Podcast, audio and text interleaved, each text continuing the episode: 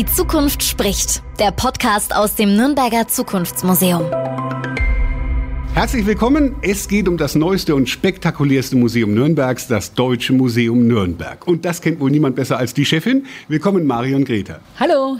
Frau Greta, als Leiterin des Deutschen Museums Nürnberg, da wissen Sie natürlich am besten, was ist das Besondere an Ihrem Haus? Das Besondere ist, dass wir hier versuchen, Zukunft auszustellen.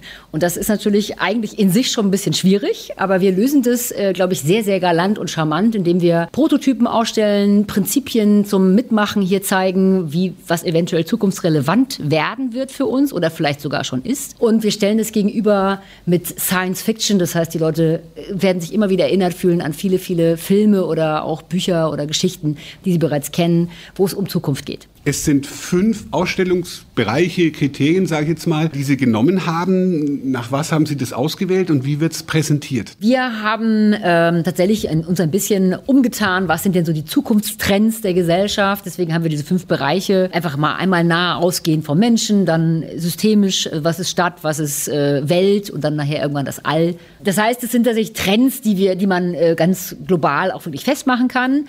Die haben wir erstmal jetzt erstmal sag ich mal, so uns äh, ausgedacht oder so festgelegt. Die können sich auch immer wieder ändern, wenn Gesellschaften oder wenn unsere Gesellschaft sich da vielleicht ähm, ja, anders entwickelt. Wir starten eben jetzt mit diesen fünf Bereichen und wir sind ein Museum. Deswegen wollen wir immer gerne ein Objekt in den Mittelpunkt stellen. Also das ist natürlich bei Zukunft ein bisschen schwierig, aber wir haben uns dazu Prototypen ausgedacht. Das heißt, wir haben Objekte, die aus der Wissenschaft, aus Forschung, von Unternehmen kommen, die noch nicht auf dem Markt sind oder vielleicht gerade auf dem Markt kommen, von denen wir glauben, dass das eventuell für die kommenden Generationen spannend werden könnte. Und damit sollen wir auch dann in die Diskussion gehen natürlich. Wir Franken kennen das Haus ja auch als Zukunftsmuseum. So, jetzt ist die Zukunft ja nicht vorhersehbar. Wie wurde dann immer entschieden oder wie wird entschieden, was als zukunftsträchtig ausgestellt wird? Trendforschung gibt es ja viel. Also das ist äh, kein, neues, kein neuer Bereich, den wir uns ausgedacht haben.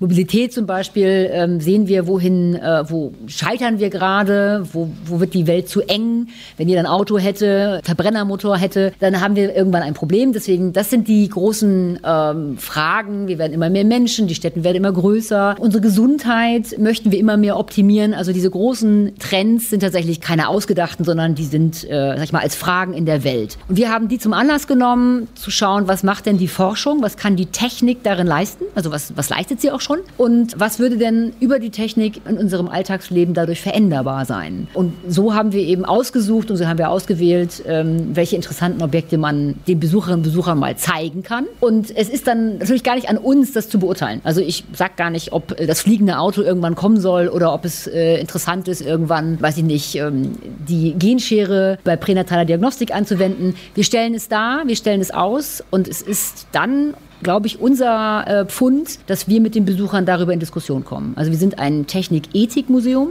weil wir vermitteln möchten, dass die Zukunft eben etwas ist, was jeder Bürger und jede Bürgerin bestimmen kann, zumindest im kleinen Teil. Also bei vielen Sachen, die man sieht, haben Sie ein, ich sage mal, Drei-Farben-Konzept sich angedacht. Wie, wie schaut es aus, dieses Drei-Farben-Konzept? Unser Claim ist ja Science and Fiction. Wir stellen gegenüber einmal die Science-Seite, die weiße Seite. Da äh, wird gezeigt, was ist gerade aktuell in der Forschung, welche Prototypen gibt es, was, welche Prinzipien stecken auch dahinter, welche, sag ich mal, wissenschaftlichen Prinzipien stecken dahinter. Und gegenüber liegt dann die schwarze Seite, das ist dann die Fiction-Seite. Da zeigen wir all die Dinge, die sich vor bestimmt vielen, vielen Jahren auch Science-Fiction-Autoren ausgedacht zu den gleichen Thematiken und visualisieren das sozusagen. Es heißt erstmal weiß gegen schwarz, in der Mitte ist dann grau, das heißt dort ist dann der Bereich, wo sich diese beiden Bereiche vielleicht miteinander ja, treffen oder manchmal auch überlappen. Da gibt es solche Dinge, die was aus der Technik bereits schon, sag ich mal, Fiction geworden ist. An einigen Stationen funktioniert es ganz gut, das sind meistens Mitmachelemente, wo dann die Besucherinnen und Besucher, sag ich mal, aus beiden Welten Dinge ausprobieren können. Niemand weiß, was die Zukunft bringen wird, heißt es so schön. Aber ich glaube, eins wird sein, sie wird immer digitaler. Wie gehen Sie in Ihrem Haus mit dem Digital, mit Digitalisierung um? Das glaube ich auch. Digitalisierung ist das Zukunftsthema schlechthin. Ich glaube, wenn wir allein dieses Haus ansehen, selbst die Klimaanlage, wir können hier nichts irgendwie ohne, dass es in irgendeiner Weise über einen Computer läuft, äh, steuern. Von daher klar, also äh, Digitalisierung wird unseren Alltag komplett betreffen.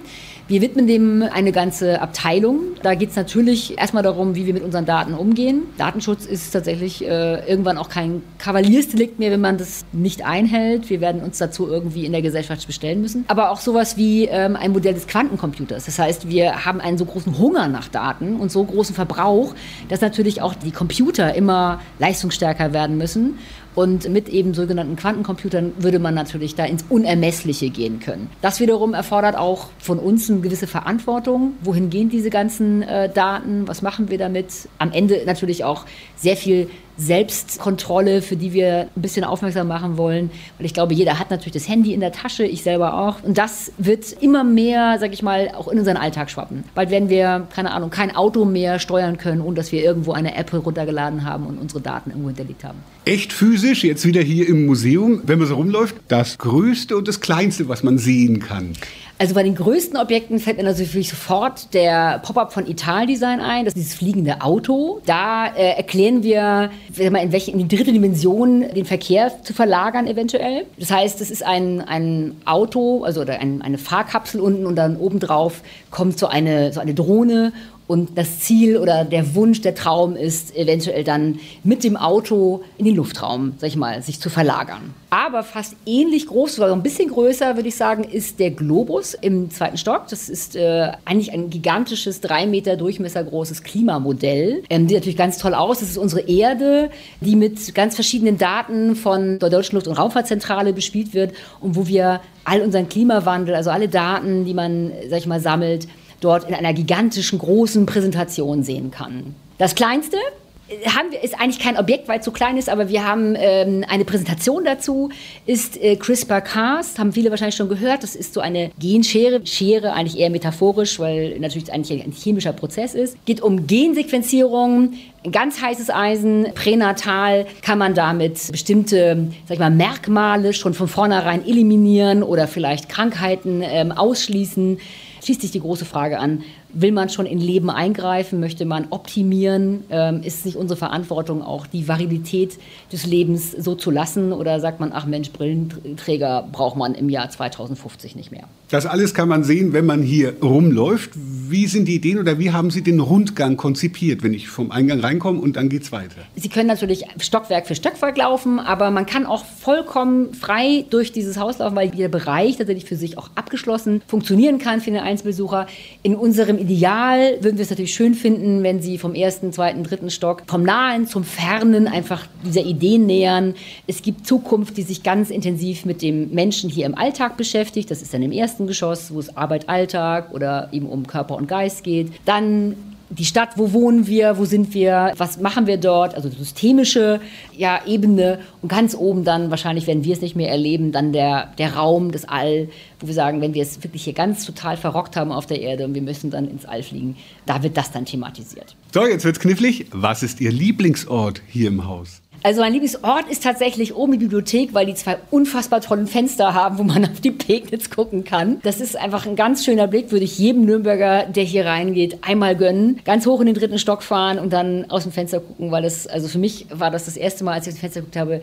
Man guckt aus dieser, sag ich mal, Zukunftsarchitektur auf den Trödelmarkt. Das ist sozusagen zwei Seiten von Nürnberg. Das ist ein Ort. Was ist Ihr Lieblingsausstellungsstück, Ihr Lieblingsobjekt, das man hier sehen kann? Mein Lieblingsobjekt ist tatsächlich ein Objekt, das nennt sich Nemos Garden. Das ist äh, im Bereich System Erde. Das ist ein Unterwasser-Gardening-Projekt. Das heißt, man kann unter dem Meeresspiegel ja, Landwirtschaft betreiben. Das ist bei uns ausgestellt. Ähm, man kann dort sehen, wie Pflanzen, sag ich mal, in sich selbst ein geschlossenes System äh, haben und man, wenn man irgendwann mal auf der Welt vielleicht nicht mehr genug Landwirtschaft betreiben kann, ist die Idee, dass man das eben wie zu Nemos Zeiten, ein großer Jules Verne-Fan, das dann unter Wasser machen kann. Jetzt, wo wir das Zukunftsmuseum in Nürnberg haben, was für Impulse erhoffen Sie sich für die Stadt oder für die Region, was das Haus vielleicht geben könnte? Also ich glaube, dieser Ort ist schon ein ganz großer Anziehungspunkt. Hier sitzen jeden Abend junge Leute an der Pegnitz, äh, man flaniert hier vorbei. Also architektonisch, glaube ich, hat dieser Durchschuss zum Hauptmarkt einfach schon ganz viel Leben hier auf diese Ecke äh, gespült und gebracht. Und ich hoffe ja, dass wir hier als Museum ganz viele verschiedene Leute, die eigentlich äh, sogar ich mal in der Innenstadt nur so zum Shoppen sind, hierher einladen und dass sich hier ganz viele, sag ich mal, Leute, junge Leute, aber auch Menschen, die einfach nur Spaß am Museum haben, hier treffen und einfach diesen Ort beleben. Und natürlich, wenn Sie hier äh, über Zukunft ein bisschen nachdenken oder ins Grübeln kommen, einfach das auch mit nachher in, in die Stadt tragen. Für Sie als Museumsmacherin, Sie sind ja lange genug im Geschäft, wie war das so? Das war ja quasi 2014 auf einem weißen Blatt Papier ging es erstmal los. Es war ja gar nichts da.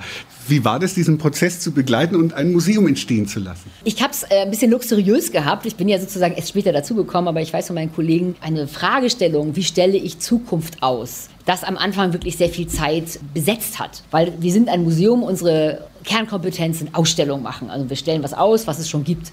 Und nun war die Aufgabe aber hier Zukunft auszustellen. Und ich glaube, da haben sich die Kollegen auch lange dran gerieben und was Sie vorhin gefragt haben, welche Themen wählen wir aus? Was kann denn überhaupt noch in fünf Jahren relevant sein? Und, und das ist tatsächlich etwas, was mich natürlich jetzt auch beschäftigt, wie können wir es denn aktuell halten? Weil ein Zukunftsmuseum, was am Ende, keine Ahnung, alles nachher im Saturn zu sehen ist, ist kein Zukunftsmuseum mehr. Deswegen ist für uns wichtig, einmal im Jahr müssen wir das alles nochmal überlegen und dann müssen wir neue Impulse setzen und wir werden neue Sachen hier reinbringen. Das ist das Spannende, aber auch das, da sind die Herausforderungen dabei. Ich glaube, dass es ein sehr gelungenes Museum ist und ich glaube auch, wir sind ein Museum. Also, weil klar, wir stellen Dinge aus, wir, die Leute können hier Dinge anfassen, also so ganz, äh, ganz haptisch, was den Leuten auch, glaube ich, in allen anderen Museen gut gefällt, in allen technischen Museen dass wir eben einfach jetzt hier in der Stadt äh, ein neues Thema auch nochmal aufmachen. Viele verbinden mit dem, oder haben damals bei der Gründungsphase das, Science, das Zukunftsmuseum mit Science Fiction und Star Trek und Star Wars verbunden. Was bieten Sie diesen Fans? Da gibt es ja im dritten, glaube ich, im dritten Stock irgendwie, was gibt es für die? Also wir haben natürlich eine ganze Etage, die sich tatsächlich mit Raumfahrt beschäftigt. Aber wenn sich wirklich Star Wars-Fans hier verdingen wollen, wir haben einen wundervollen Fahrstuhl. Und in diesem Fahrstuhl haben wir einen kleinen Bildschirm oder einen großen Bildschirm, muss man sagen. Und da kann man man ganz abwechselnd sich überraschen lassen und mit verschiedenen Star Wars-Figuren Aufzug fahren. Ich glaube, für die kleinen Besucher wird es ganz interessant sein. Dann sind sie schon ein bisschen eingestimmt, äh, all in diese ganze Thematik Science Fiction. Wenn sie dann am Ende oben im dritten Stock sind und sich dann wirklich mit den äh, realen Schwierigkeiten und realen Herausforderungen der Raumfahrt beschäftigen, ich, ist da schon sehr viel Science Fiction drin. Die Zukunft spricht. Der Podcast aus dem Nürnberger Zukunftsmuseum.